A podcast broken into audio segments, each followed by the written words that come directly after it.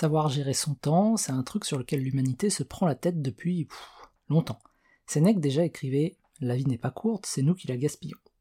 ça devait être un sacré fêtard, hein, le Sénèque. Mais cette phrase révèle un paradoxe du temps. Nos vies sont finies, c'est-à-dire qu'il y a une fin vers laquelle on se rapproche tous les jours. Le temps est limité, mais il est aussi abondant. On a largement tout le temps nécessaire pour faire les choses les plus importantes. Et le temps est à la fois limité et abondant. Si la vie nous paraît courte, c'est simplement parce que nous gaspillons notre temps. Ou pour le dire autrement, nous gaspillons nos vies. Et un bon moyen de rallonger sa vie consiste à partager ses souvenirs. Les souvenirs se renforcent à mesure qu'on les partage aux autres. Et qu'est-ce qu'une vie si ce n'est qu'une collection de souvenirs?